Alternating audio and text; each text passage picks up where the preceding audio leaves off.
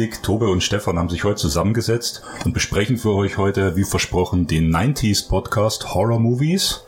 Und wir rollen das Pferd von hinten auf und besprechen die Plätze 20 bis 1. Und dass wir selber ein bisschen Spannung und Spaß dabei haben. Die Titel. Platz 20, De la Morte de l'Amour.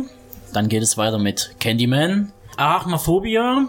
In the Mouth of Madness. Das sind die, die wir jetzt erstmal im Teil 5 besprechen werden. Alles klar, habe ich bis auf In the Mouth of Madness noch keinen gesehen. Das ist, fängt ja schon mal super an. Ich muss zugeben, dass ich beim Platz 20 auch leider passen muss. Die anderen habe ich allerdings alle gesehen und kann auch etwas dazu sagen. Joe, hast du denn den Italiener hier gesehen? Ja, den Italiener habe ich gesehen.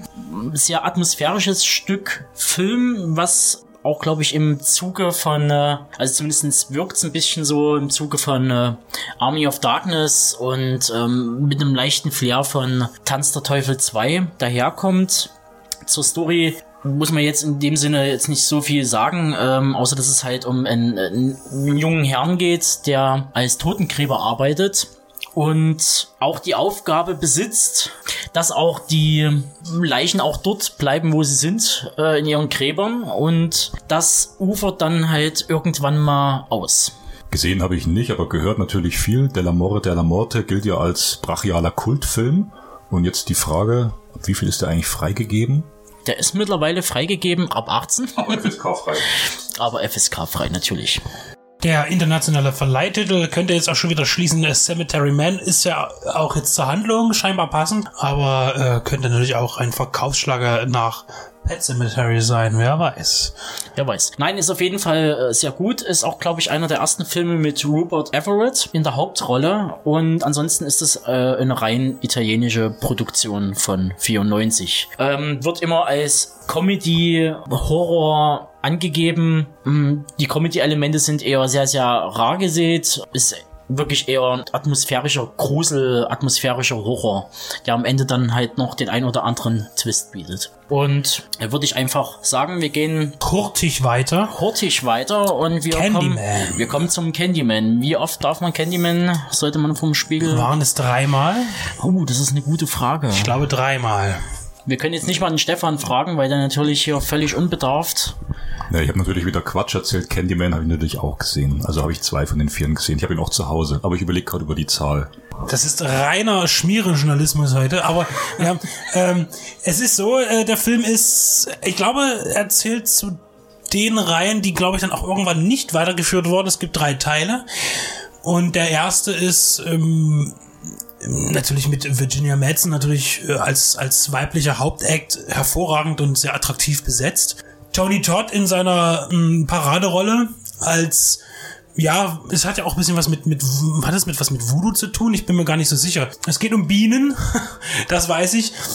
Auf jeden Fall ist er jemand, der ein schweres Schicksal erlitten hat und in die und aber auf die Erde zurückgesendet wird als ja als was eigentlich.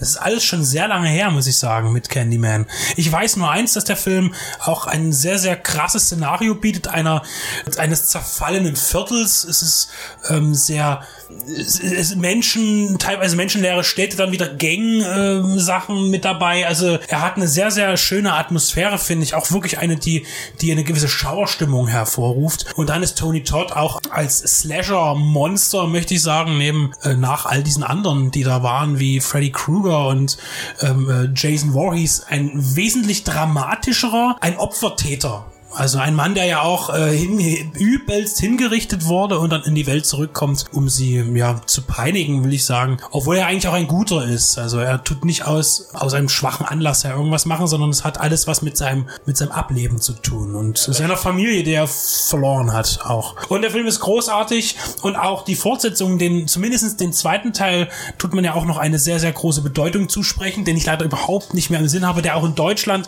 nicht frei verkäuflich erhältlich ist. Und der dritte, an den kann ich mich gar nicht mehr erinnern. Ich habe ihn gesehen und ich weiß aber auch, dass der mir auch gut gefallen hat. Auf jeden Fall ein guter Start. Ich komme ja auch an Anfang 90 oder wann? Das war sogar Mitte 90. Der kommt 92 Das raus. war also doch Anfang 90. Der kommt 92 raus. Ähm, fällt auch in die, in die Riege rein vom Stil her irgendwas zwischen The Crow und dem Fincher Alien, was den Look angeht, weil das alles sehr, sehr rostfarben, alles in Rottönen gehalten ist. Sehr, sehr erdig. Ähm, und so wirkt das auch. Also quasi schon fast wie so eine Art, äh, ja, halt ein Studiofilm. Also halt so wirklich, ein, ein, wo man halt noch Kulissen baut. Ist halt wirklich eher so in Räumen begrenzt. Von daher, ja, es ist halt eine, eine kleine nette Schauermeer, quasi im Stile von äh, Nightmare on Elm Street und anderen Konsorten. Also man hat halt dann schon versucht halt. Aber weniger, weniger trivial finde ich. Ich, ich. ich finde, ich tue Candyman eine gewisse Tiefe doch irgendwie zuschanzen. Auch wenn Jason Voorhees ja auch das Kind ist, was irgendwie ertrunken ist und das ist ja sehr tragisch. Bei Freddy Krueger ist es immer ein bisschen schwierig, dass er auch so gehypt wird, weil er eigentlich ein Kinderschänder ist, der in der Popkultur sehr gut ankommt. Ist immer ein bisschen schwierig, das, äh, wenn man das mal hinterschaut, nochmal so äh, für sich wahrzunehmen. Aber ich finde, ähm, Candyman ist äh, die tragischste, finde ich mir, die tragischste Slasher-Figur. Und deshalb gefällt mir das auch sehr gut. Und nachdem wir fünfmal Candyman erwähnt haben, damit haben Aber wir haben nicht in den Spiegel geschaut, deswegen, man muss ja in den Spiegel gucken, während man es sagt. Den Spiegel der Seele. Kommen wir zur Arachnophobia.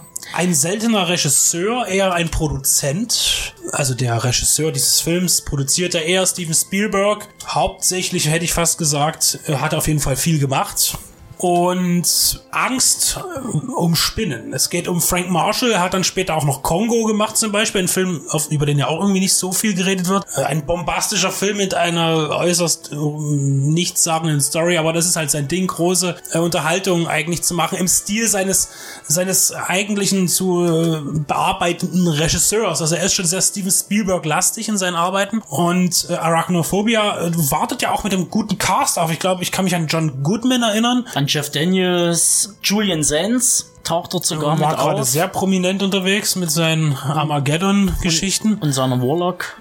Genau. Ja, ähm, genau. Und auch hervorragend, das, das ist auch was den Film mit Kongo ein bisschen verbindet, glaube ich, weil äh, ich kann mich erinnern, am Anfang gab es auch diese unheimliche Studiosequenz. Das heißt, man baut einfach irgendwie einen Dschungel komplett im Studio für die Anfangssequenz. Genauso wie man für Kongo, glaube ich, hallenweise Dschungelsets gebaut hat, was ich unheimlich beeindruckend finde. Und trotzdem habe ich den Film als eher klein in Erinnerung, so vom, vom Feeling her. Aber ich habe auch nicht mehr so viele äh, hundertprozentige Erinnerungen. Und er war ja auch eher als Comedy angelegt. Also es gibt sehr viele komödiantische Elemente. Und worum es genau geht, es geht eigentlich nur darum, um Spinnen, die eine Kleinstadt irgendwie befallen. So. Genau, Das- halt eine typische Sub Suburban, was man halt, äh, was halt wieder gut zu Spielberg, Dante etc.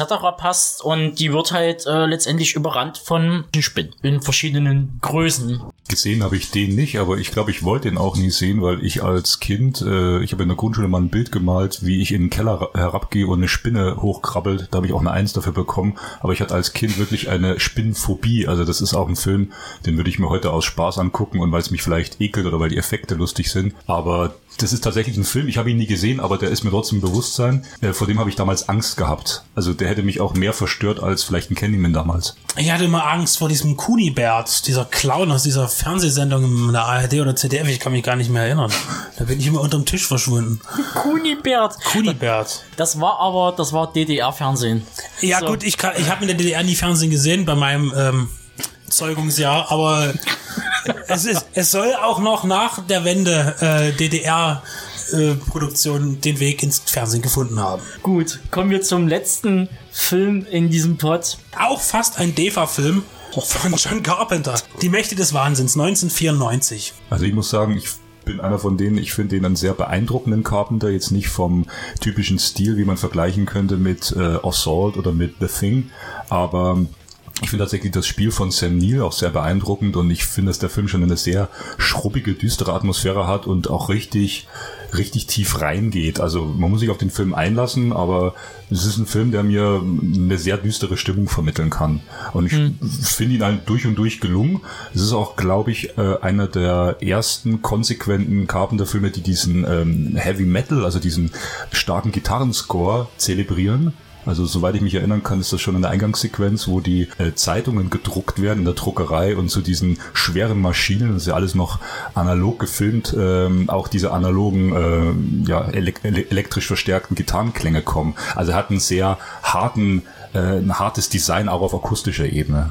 Es ist ein Film, der, ja, ein harter Film eben. Ja, ja, es ist halt, der Film ist wie halt schon die, die grobe Prämisse, dass da letztendlich ein Horrorautor, ein sehr populärer äh, Horrorautor, man kann ja schon fast sagen, King-mäßig ähm, verloren gegangen ist, dem, dem Verlag und die warten halt auf sein neues Manuskript vergeblich und es wird ein Privatdetektiv, gespielt von Sam Neill, rangeholt, der mit glaube ich, der Verlegerin oder einer, äh, äh, ja, ich weiß sagen, Irgendeiner anderen Schnemse. losgeschickt wird, den halt ausfindig zu machen. Und man hat halt grob Anhaltspunkte, wohin die Reise gehen wird. Und ja, leider wird es zu einer Tour de Force, die im besten Lovecraft-Sinn vonstatten geht. Man hat dunkle Städte, jeder hat ein Geheimnis, überall lauern Gefahren, Monster und, Und der, der Verlust von zu wissen, ob Realität oder Einbildung. genau, der Wahnsinn spielt halt immer mit. Also das ist, und der steigert sich halt auch. Mit dabei Jürgen Prochnow, der deutsche Exportschlager schlechthin. Als Sutter Kane, also der, der Autor, der gesucht wird. Auch Charlton Heston spielt mit, glaube ich, als, als, als Verlagschef oder sowas. Äh, Ja, ja, ja, ja, einer- genau, genau, genau. Und natürlich Sam Neill, jetzt sind wir wieder bei der großen Sam Neill-Frage, ja, kommt er oder kommt er nicht mit einem beigefarbenen Angler-Westchen um die Ecke? Dr. Sam Grant Neill. Ähm, aber ich kann mich an den Film auch nur wohlwollend erinnern. Also ich hatte mal auf VHS und war damals völlig begeistert. Ich habe dann wieder diese typische 1 Euro VHS aus der Videothek und war unheimlich gespannt äh, und kannte ihn ja nicht. Und beim Zweitansicht sehr viel später war ich dann nicht mehr ganz so begeistert, aber war trotzdem noch beeindruckt. Ähm, Auch von der Optik. Ich fand das alles sehr, sehr einprägsam umgesetzt. Es ist halt typische Videothekenkost, die zu damaligen Zeitpunkt wie Wishmaster etc. halt rauskam und die, die bauen auch alle so aufein- aufeinander auf. Das einzige Mango, was ich dem Film wirklich ankreide, ist das Ende, weil das ist, ähm, das läuft halt, wenn man sich halt schon sehr auf äh, Lovecraft äh, bezieht und dann am Ende leider das nicht sehr gelungene Monster bringt, dann ist das etwas, ja, Enttäuschend. enttäuschend, ja. Sam Neill gilt aber mit dem Film dann auch zusammen mit Event Horizon, der sicherlich auch nochmal zur Sprache kommen wird, auch eben unter äh, Fankreisen des Horrorfilms als äh, geachteter und bekannter Darsteller in dieser Dekade. Also unabhängig von seinen Mainstream-Erfolgen wie Jurassic Park. Und damit schließen wir jetzt einfach mal den fünften oder den ersten Podcast ab. Und wir hören uns dann beim nächsten.